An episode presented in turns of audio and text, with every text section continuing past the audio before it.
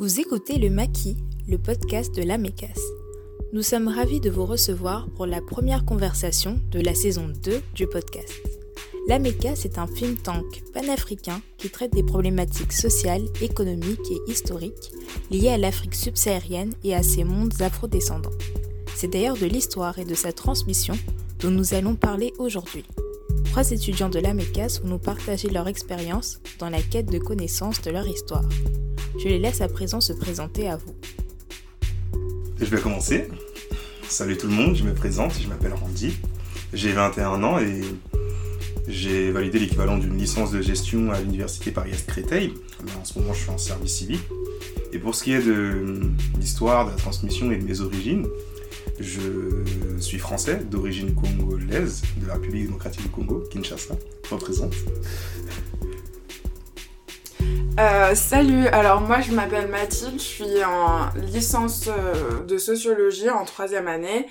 Et pour mes origines, euh, donc je suis française, d'origine guadeloupéenne et je suis métisse. salut, moi c'est Sirandou, j'ai 22 ans et je suis en études d'histoire africaine à l'université Panthéon-Sorbonne. mon champ de recherche euh, porte sur euh, les diasporas ouest-africaines euh, en France. Et je suis moi-même issue de cette immigration-là puisque je suis d'origine malienne. Moi, c'est Patricia, j'ai 20 ans. Je suis en troisième année de licence de droit. je suis française, originaire, et mes parents sont d'origine bissau-guinéenne. Donc pour commencer, qu'est-ce que vous entendez par histoire? Qu'est-ce que l'histoire vous évoque?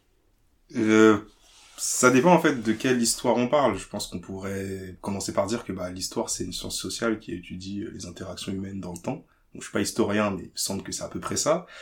Euh, si je devrais vraiment donner une définition personnelle de l'histoire, pour moi l'histoire c'est avant tout l'histoire qui a fait que je sois là où je suis aujourd'hui dans ce podcast.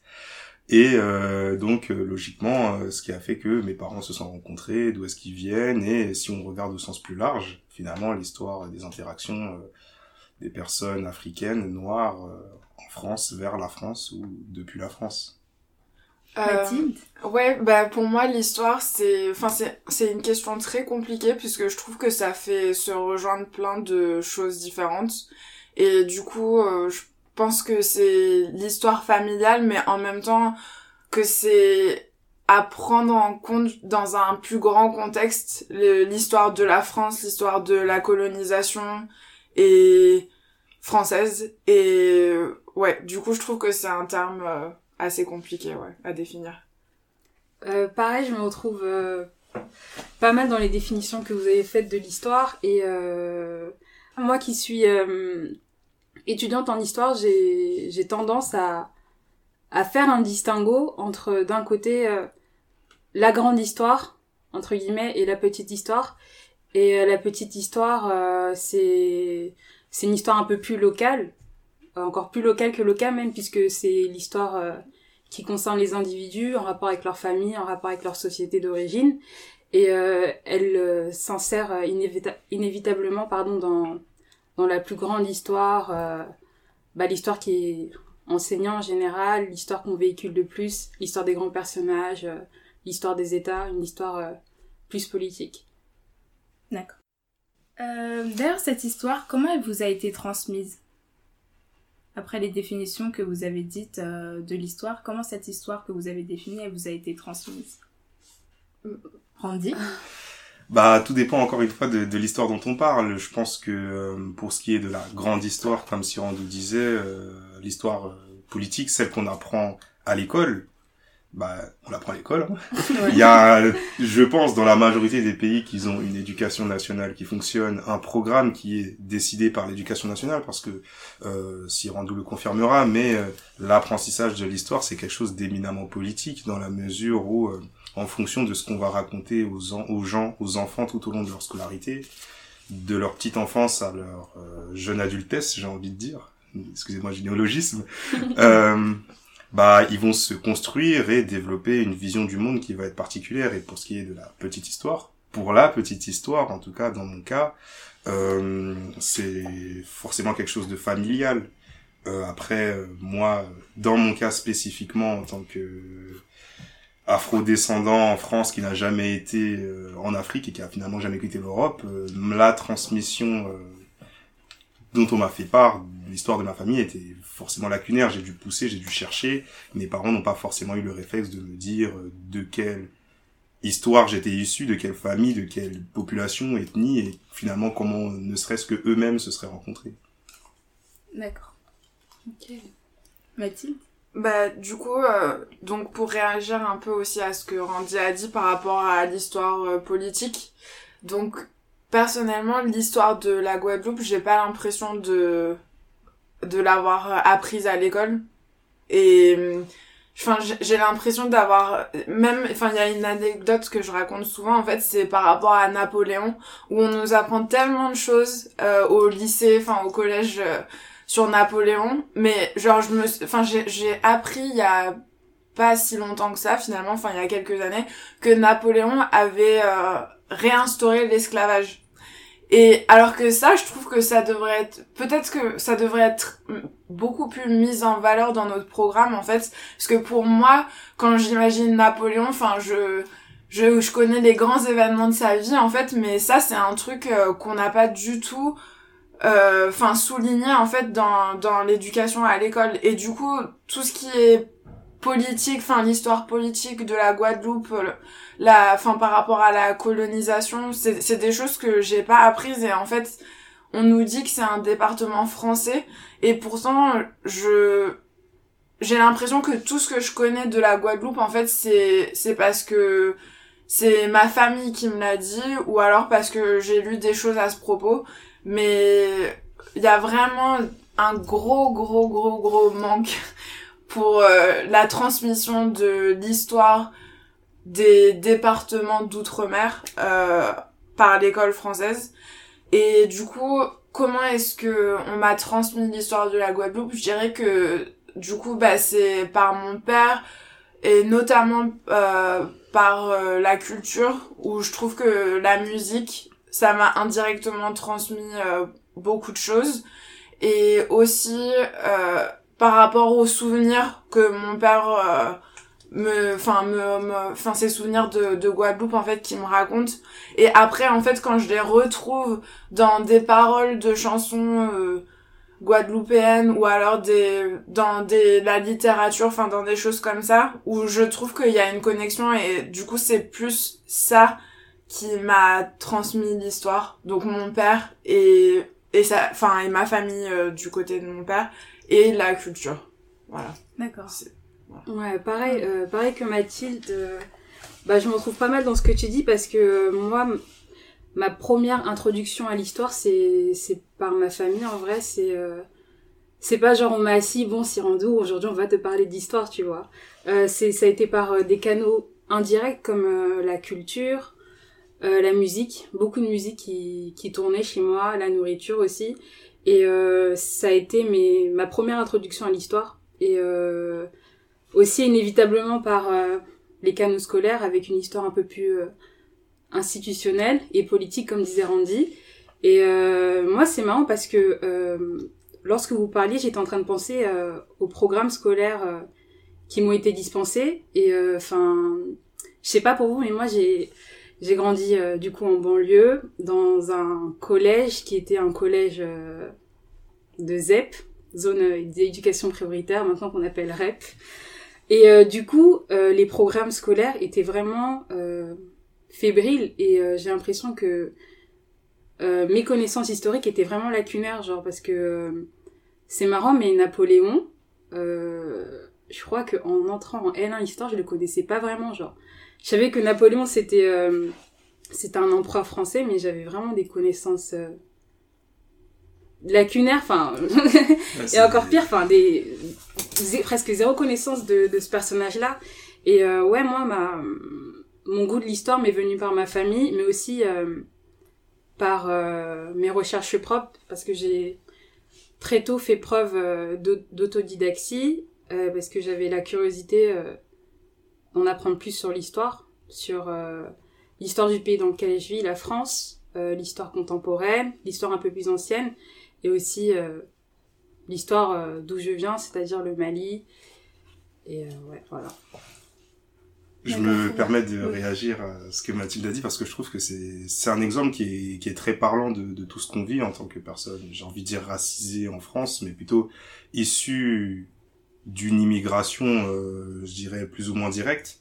Euh, dans mon cas, euh, mes parents sont tous deux originaires de la, de la République démocratique du Congo, comme je l'ai précisé, et moi aussi, je me suis retrouvé à un moment à me poser la question du euh, mais comment ça se fait que moi je suis en France, mes parents sont congolais et on vit tous ici, genre euh, ils sont télétransportés à un moment ou quoi Et euh, je me souviens mon père qui me racontait comment ils s'étaient rencontrés et il m'a dit que bah, lui de base vivait à Toulouse, ma mère était en Angleterre et à l'occasion à des vacances il est parti, il l'a rencontré donc ça devait être dans les années à la fin des années 90 il a, ils sont tombés amoureux l'un de l'autre, ils repartent en France, il a prévu de la marier. Enfin, il avait promis de la, de la marier, il est revenu l'année après, il l'a marié. Ok, je fais bon. Tout ça, c'est génial, papa. Félicitations. Mais comment t'expliques le fait que vous soyez congolais, maman est en Angleterre, toi t'es à Toulouse, dans le sud de la France. Qu'est-ce qui a fait que vous vous retrouvez là? Et en grattant un petit peu et en faisant mes recherches personnelles, je me suis rendu compte qu'en fait, bah, il y a un moment dans l'histoire où euh, mon père qui étudiait la philosophie à l'université libre de Kinshasa, si je dis pas n'importe quoi,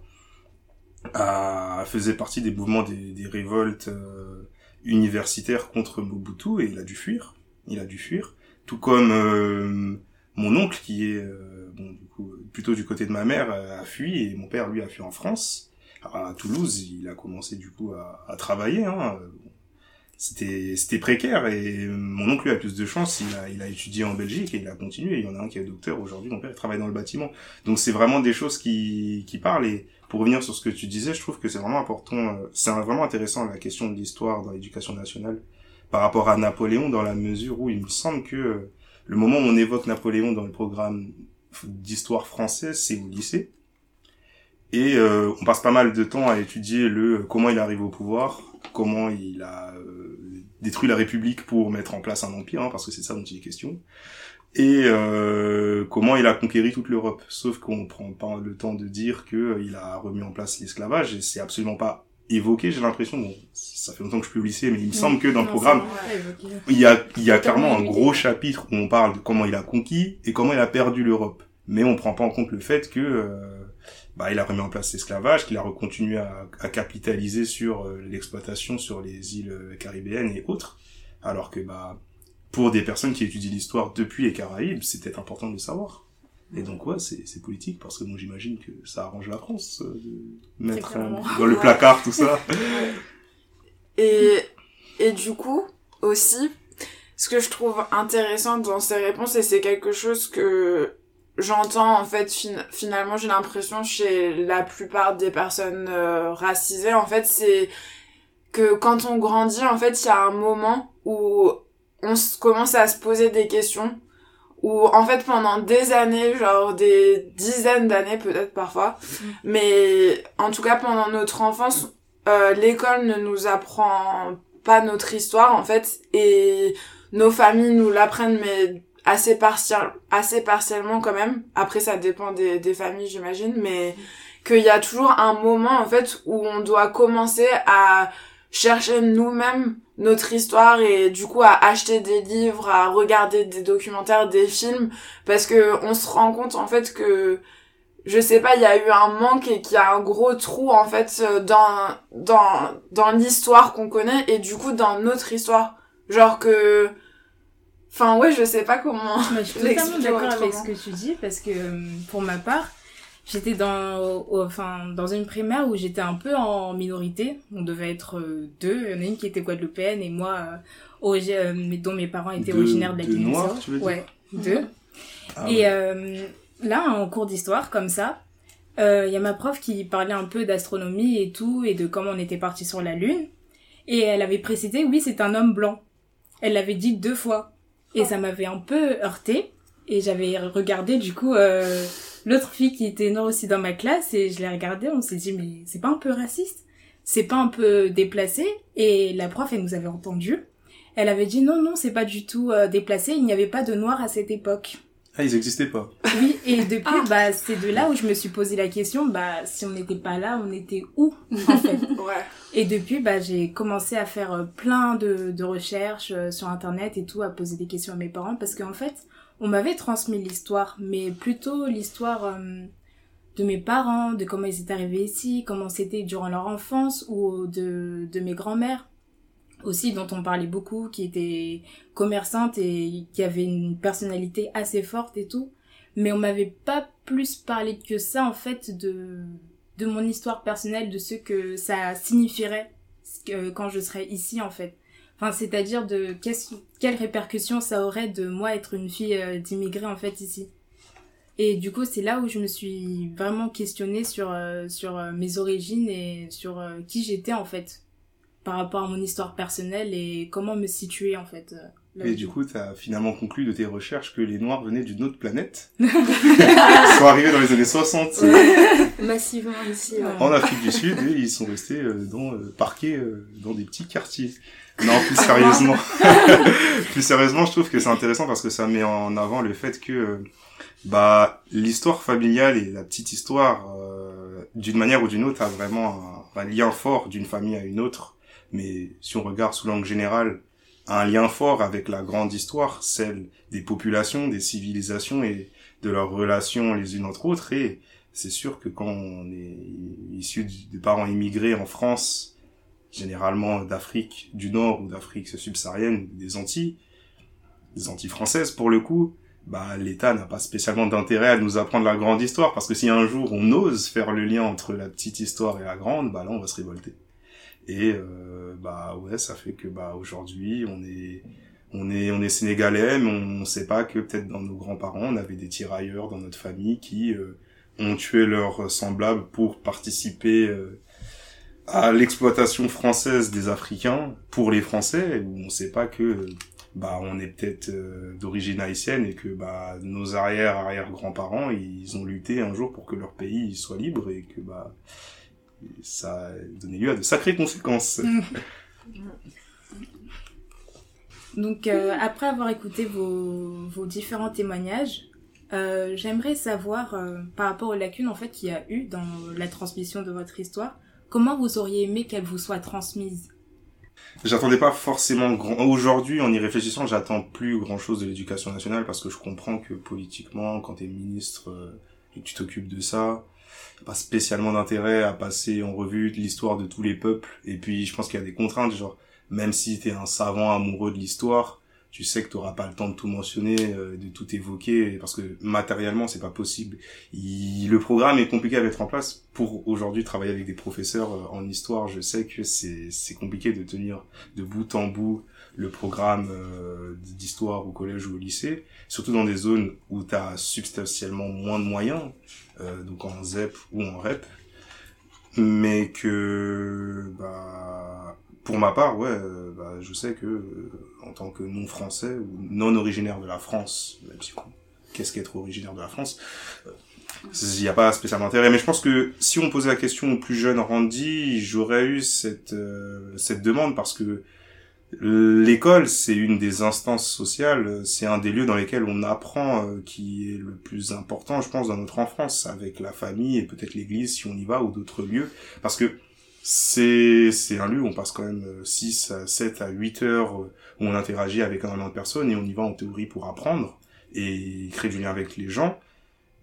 C'est là qu'on développe une grande partie de notre curiosité et c'est vrai que ça peut faire mal, ça peut être perturbant, ça peut être blessant d'avoir le sentiment que dans euh, ce qui est en fait euh, l'institution qui représente l'autorité en plus euh, à ce moment-là, il y a aucun moment où on évoque des choses qui, qui vous parlent, qui vous ressemblent ou qui peuvent vous rassembler. Bah, le peu de noir qu'il y avait dans ta classe par exemple, toi. Ouais, bah... Et c'est triste parce que bah on peut finir en se disant bah les noirs ils existaient pas ou ils servent à rien tout simplement parce que bah à l'école en France on n'évoque pas l'histoire des noirs alors que bah il y a plein de choses intéressantes à dire qui seraient positive ou négative, mais juste à dire en fait, qu'on sache. Bah justement sur la représentation, du coup à ce niveau-là c'était un peu compliqué d'être euh, en minorité parce que en fait tout au long des cours on va parler que des blancs en fait, de leur histoire et toi tu vois que t'es là en fait en cours et que tu leur ressembles pas et te le font savoir que tu leur ressembles pas et que tu ressembles pas aux personnes dont on parle. Donc on se demande toi qui tu es et qu'est-ce que tu fais là en fait? Ouais. À la rigueur la question de l'éducation nationale, je trouve qu'elle est plus pertinente à poser à quelqu'un qui est guadeloupéen ou martiniquais qui en théorie est français Parce que bah dans ce cas-là, je pense que en tout cas Mathilde, ça peut sembler, je dirais, plus légitime de se dire bah je suis française, mais je viens de la Guadeloupe. Je me trompe pas, c'est ça? Ouais, c'est ça. voilà, la, guerre Martinique-Guadeloupe, si je me trompais vraiment. Donc déjà, je précise que j'ai grandi, enfin je suis née et j'ai grandi en France métropolitaine. Mhm. Donc du coup, c'est j'ai pas la même expérience que des personnes qui sont nées et ont grandi aux Antilles où, je crois, enfin de ce que ma famille m'a dit, c'est qu'il y a quand même un peu plus l'histoire euh, de la Guadeloupe ou de la Martinique, même si c'est pas beaucoup, il me semble. Euh, mais du coup, moi, par rapport à ce que vous disiez, c'est que aussi, je pense qu'il faut voir le truc comme c'est pas juste l'histoire des Noirs, mais c'est ou l'histoire des pays noirs ou des régions noires, mais c'est aussi l'histoire des Blancs en fait. Genre c'est, enfin pour moi en fait l'éducation nationale c'est primordial, même si je me fais pas d'illusions euh, sur euh, sur des changements de programme quoi, mais c'est primordial pour déconstruire en fait tout tous les clichés, tous les stéréotypes que les blancs ont sur les noirs. Et en fait de même pas juste dire que c'est l'histoire euh, des, des pays africains de l'histoire des Antilles mais que c'est aussi l'histoire des blancs en fait qui ont colonisé enfin bah, au final c'est l'histoire de leurs interactions aussi oui, qui c'est ça. quoi. C'est ça. Et je pense que déjà c'est hyper important de le présenter comme ça pour que tout le monde se sente inclus en fait dans cette histoire et comment est-ce que j'aurais aimé que ça me soit transmis?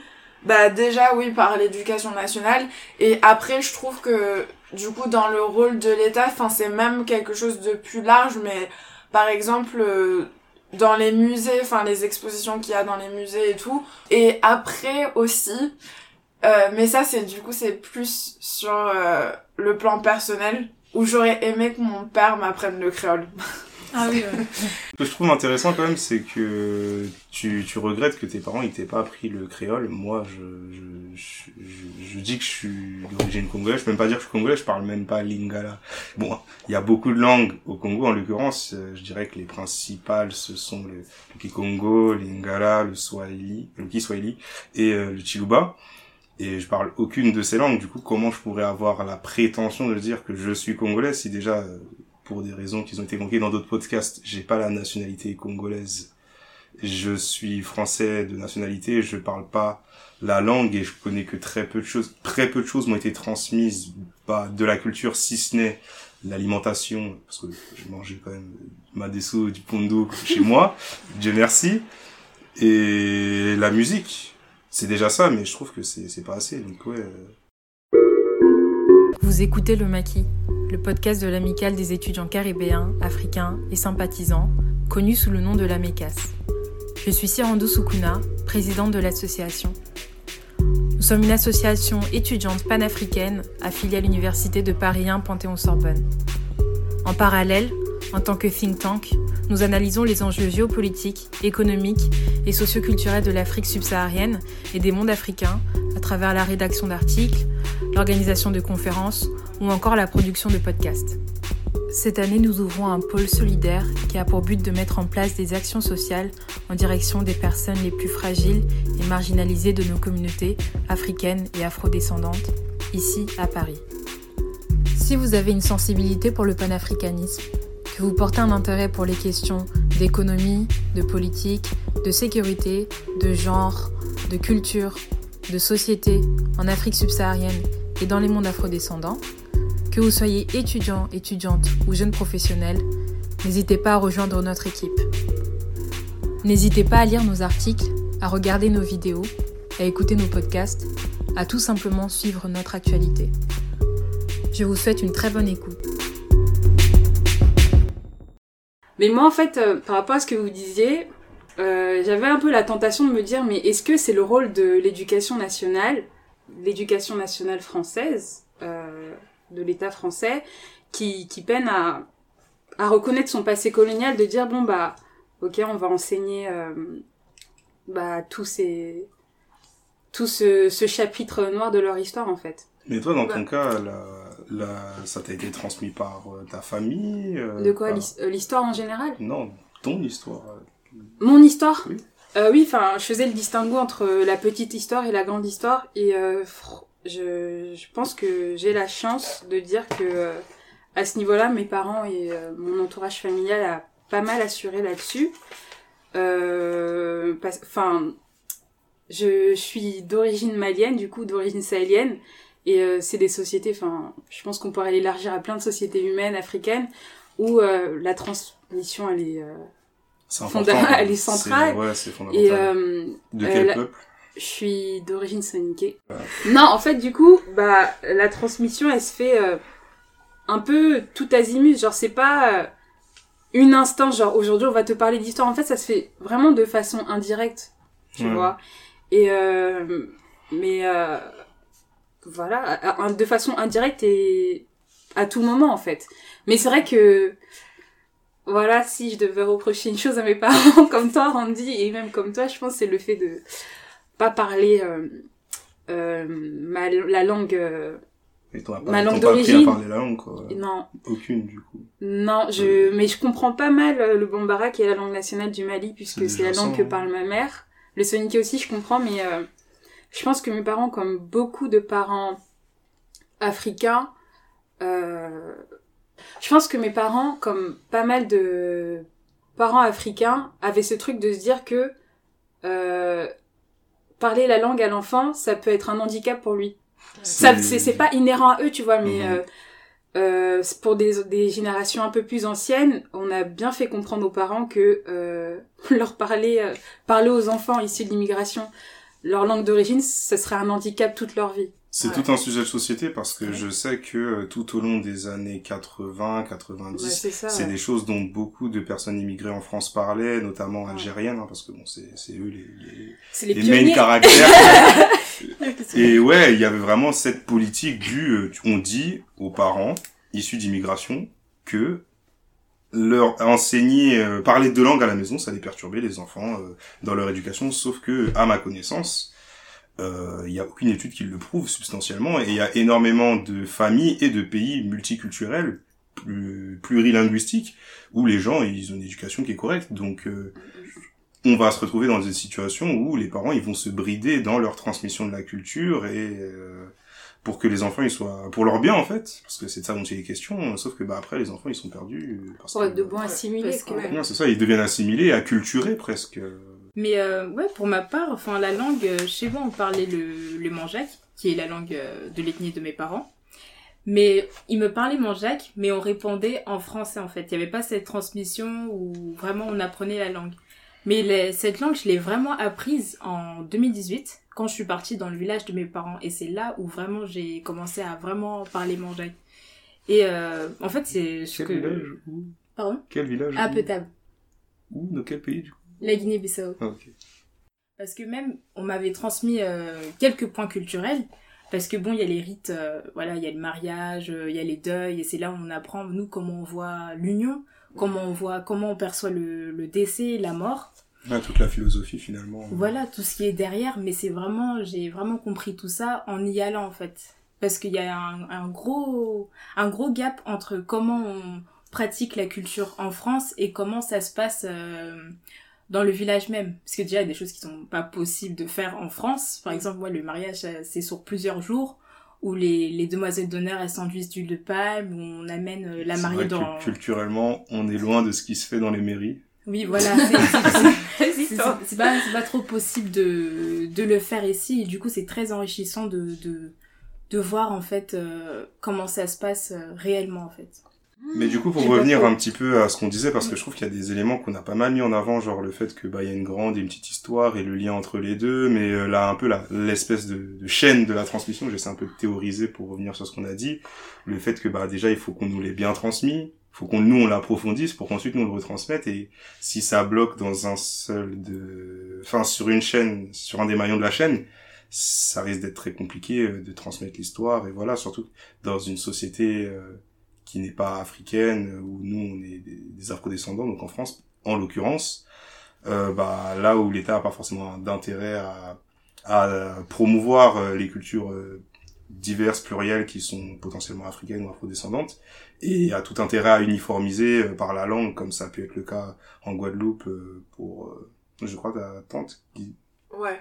Ouais, ou bah pour tout le monde à l'école, bah, c'est sûr que bah, il y a la question du où est-ce qu'on doit transmettre, qui doit nous transmettre, et bah c'est la famille. Et moi, je regrette dans mon cas que bah, mes parents m'aient pas plus transmis, mais je pense que quelque part, c'est aussi un luxe de pouvoir transmettre la culture. Quand tu viens d'arriver en France ou que tu es arrivé en France depuis pas longtemps et qu'économiquement, malheureusement, ça suit pas, que tu as des bouches à nourrir, que tu travailles beaucoup dans des conditions qui sont précaires, euh, rentrer, quand tu rentres à la maison et que tu es fatigué, euh, faire un petit cours de lingala ou de kikongo à tes mhm. enfants, c'est peut-être pas la priorité, même si c'est important. Hein.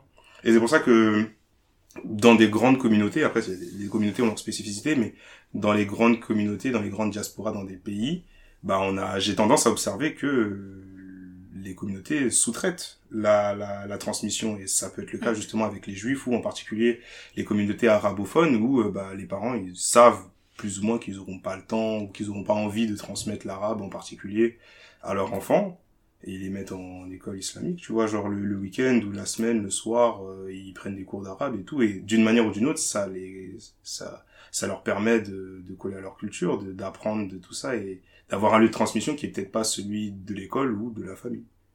Du coup, tu considères que c'est une bonne alternative. Est-ce que toi, à ton tour, euh, bah, si t'avais des enfants, tu les, tu les mettrais dans des cours euh, de lingala Parce qu'il y en a, mais est-ce que tu penses que c'est un bon moyen de transmettre? Par exemple, toi, si tu veux l'apprendre, là, le Lingala, est-ce que tu passerais d'abord par ces cours Ou tu irais au Congo-Kinshasa Comment tu t'y prendrais?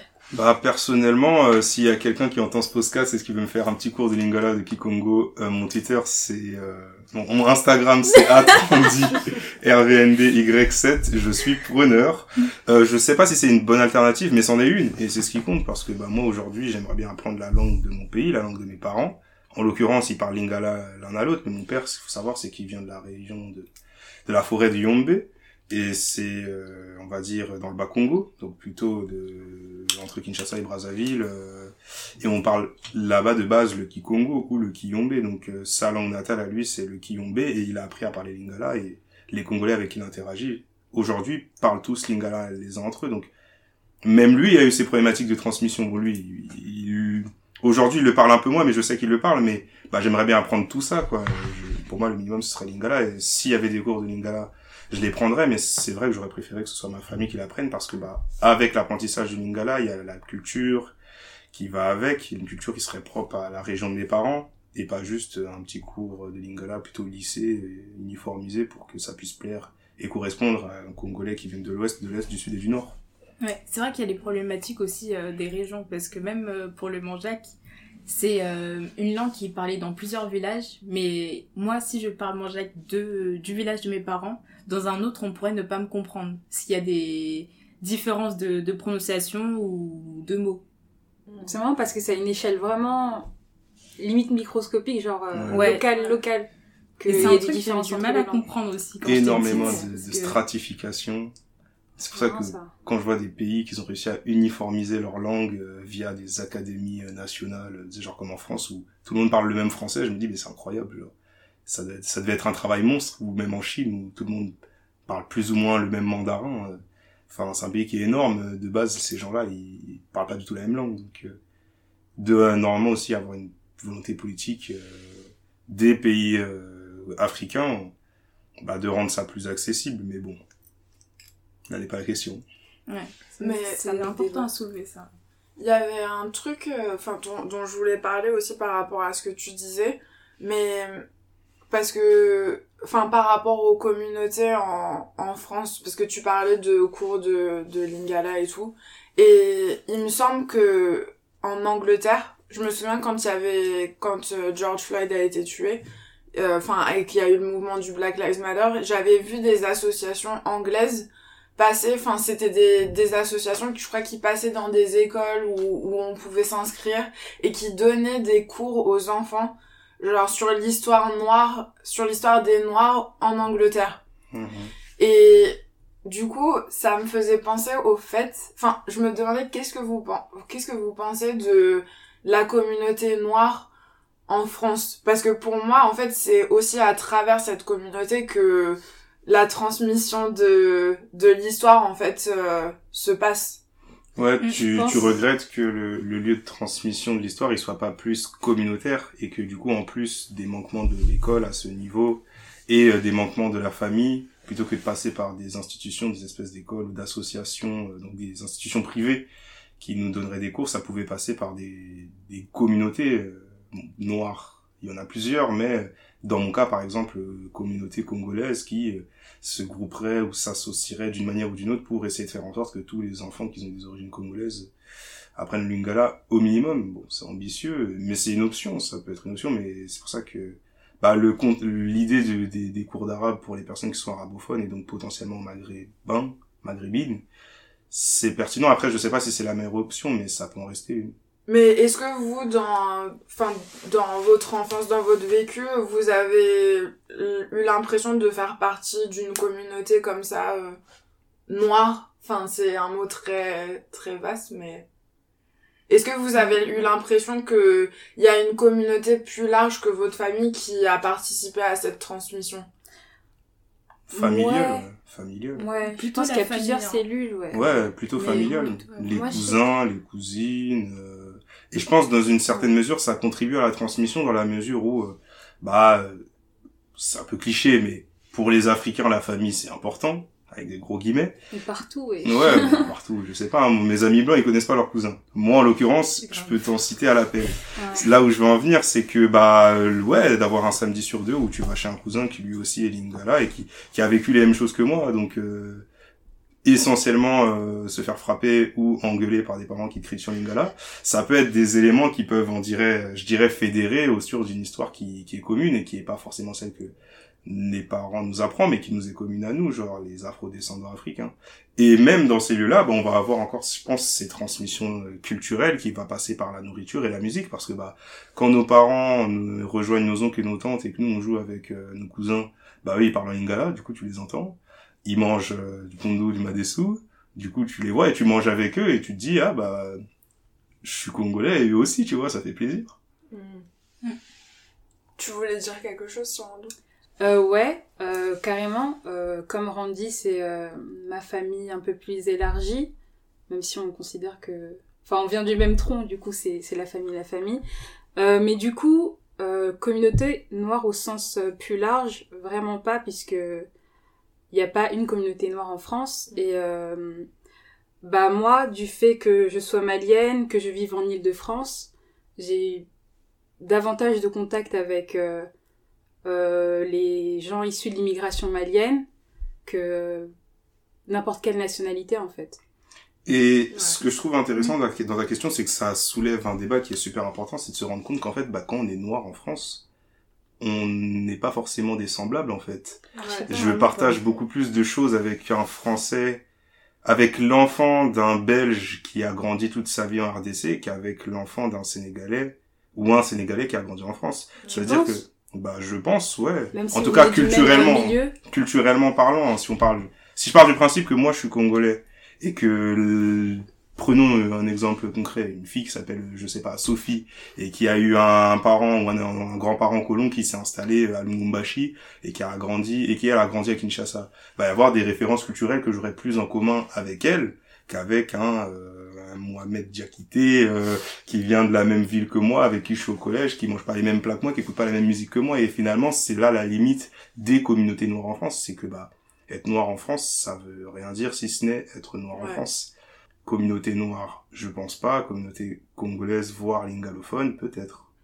Le fait d'être africain, ça peut être un ferment beaucoup plus intéressant et beaucoup plus euh, galvanisateur, enfin, qui réunit plus euh, que la donnée noire, genre. Ouais, Parce que je sais que mes parents, par exemple, enfin mes parents, euh, enfin on pourrait les inclure dans la communauté noire, mais ils se considèrent pas comme tels, genre. Ouais, mais après quand tu dis africanité, enfin, il y a, enfin moi personnellement, tu te sens exclu de ça? Enfin des Antilles. Et en plus je suis même pas je suis même pas née aux Antilles. Enfin bref tu vois il y a, y a africanité pour une antillaise qui est pas née aux Antilles euh... c'est vrai. genre c'est les racines mais c'est pas forcément enfin c'est pas mon expérience. Mm. mais sur la question de la transmission l'africanité aussi c'est intéressant dans la mesure où on peut parler d'une transmission d'une histoire africaine à l'échelle des communautés africaines. Mais même là encore une fois ça reste limité dans la mesure où il faut les rassembler et il faut les rassembler pour transmettre parce que c'est ça dont on parle aujourd'hui, c'est la transmission. Et si déjà on a du mal à fédérer les Congolais en France ou les, les Maliens, les Sénégalais ou en fonction de leur peuple et de leur ethnie pour qu'ils transmettent à leurs enfants, penser africain, c'est plutôt grand. C'est super ambitieux de de voir euh, à cette échelle-là, mais je pense que bah la famille c'est notre premier lieu de socialisation. Et ça devrait être notre premier lieu d'apprentissage. Et je me dis que c'est triste de, de, se dire que bon on va en apprendre sur notre on va on va en apprendre sur notre histoire notre culture euh, avec euh, des instances différentes enfin la famille ça devrait vraiment être euh, la principale. là où tous là où tout se joue et là où la, la curiosité elle s'éveille bah, c'est un sujet qui a réflexion, mais du coup, euh, bah, on peut embrayer sur la, sur la question suivante, c'est que, bah, toi, dans ton cas, euh, si on extrapole, si, si on essaie de voir à l'avenir, t'aimerais comment, toi, potentiellement, si t'as des enfants, je sais pas si tu vas en avoir, si Randou. ah, oui, sans projet. Une équipe de foot. t'aimerais, t'aimerais toi alors leur transmettre comment l'histoire, quelle histoire d'ailleurs, euh, et par quel cercle la famille, une instance tiers, privé, euh, où euh, tu aimerais te retrouver dans des situations où l'État transmettrait l'histoire que tu voudrais, peut-être pas en France du coup.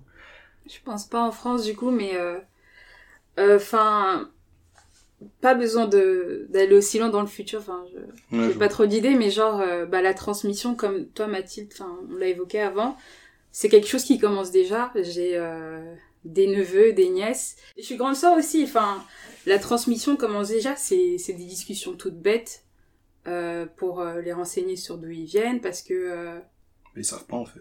Non, enfin quand t'es enfant, t'as pas forcément la curiosité aussi, et les questionnements viennent plus tard, mais je trouve que c'est fondamental de d'aider les enfants à se situer, leur dire que oui, tu es français, tu vas à l'école française, on t'apprend certaines choses. Mais, c'est pas, non mais c'est pas, c'est pas que ça, genre.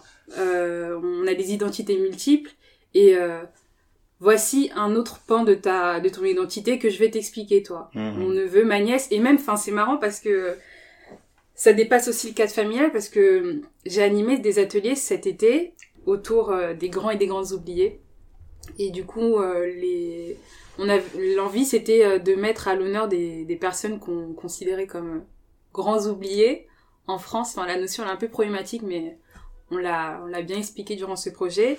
Et t'as un petit avec qui je parle euh, des tirailleurs sénégalais et des soniqués il me dit mais attends mais les, les soniqués ils ont une histoire? Il avait il était en CM1 CM2 enfin je sais plus trop. Et enfin ça ce qui me choque c'est que c'est un petit enfin ouais déjà il est très jeune donc on peut pas lui en vouloir mais ce qui m'a étonné c'est que c'est un petit qui est vraiment éveillé tu vois un petit qui se pose des questions un petit qui connaissait déjà les tirailleurs sénégalais et c'est des figures qu'il a voulu honorer c'est pour ça que j'insiste encore sur le fait que la famille doit être le premier lieu d'apprentissage. C'est vrai que c'est important qu'on qu'on apprenne à nos enfants à se situer avant en fait que l'école les oblige à se situer et à leur donner une place qui n'est pas forcément la leur en fait. Qu'est-ce que tu en fais où tu te situes par rapport à ça en fait? Ça aurait été mmh. bien qu'on qu'on apprenne d'abord à nos enfants, voici euh, mon histoire, celle de mes parents, la tienne, et oui, là tu es en France, tu apprends telle ou telle histoire, mais tu as aussi cette histoire. Tes parents aussi ont une histoire en fait. Mm. Leur histoire n'a pas commencé à ce point-là qu'on te raconte à l'école, il y a toute sur notre histoire, on a nos cultures, on a nos valeurs, et euh, ta culture compte autant que la leur en fait. C'est pas une culture que, oui, on te l'apprend à la maison, donc elle reste un petit peu à la maison et dans ton cercle familial, mais c'est pas une culture que tu dois aussi euh, cacher, euh, voir comme une paria, euh, et que la culture qu'on t'apprend à l'école, c'est celle qui est meilleure et celle vers laquelle tu dois tendre en fait. Parce qu'il y a cette idée aussi de, tu dois correspondre. Oui, t'es comme ça, mais tu dois essayer de correspondre. Faut au moins savoir d'où tu viens et être totalement ok avec ça en fait d'être fier de, ta culture, de ton histoire, et aussi d'apprécier cette, euh, cette culture un peu binaire en fait, qu'on a quand on est afro-descendant. On a la culture euh, européenne et aussi la culture de nos parents en fait. Bah, merci beaucoup pour euh, vos témoignages qui étaient très riches, très riches de, vous avez été vraiment sincère en fait. Genre, Bon, c'est assez une aparté, mais merci beaucoup. Genre, vous avez été vraiment Si, on va pleurer, arrête. non, mais franchement, non, je, suis vraiment contente parce que, genre, je me suis dit, bon, c'est un sujet un peu personnel. Est-ce qu'ils vont, vraiment, ouais, est vont vraiment pouvoir euh, parler de leur histoire et tout? Mais vous, avez, vous avez vraiment joué le jeu en fait. Donc, euh, merci beaucoup. Merci, Merci à toi pour ce sujet. Ouais. hein. Trop bien. Toujours intéressant trop bien. C'est coupé C'est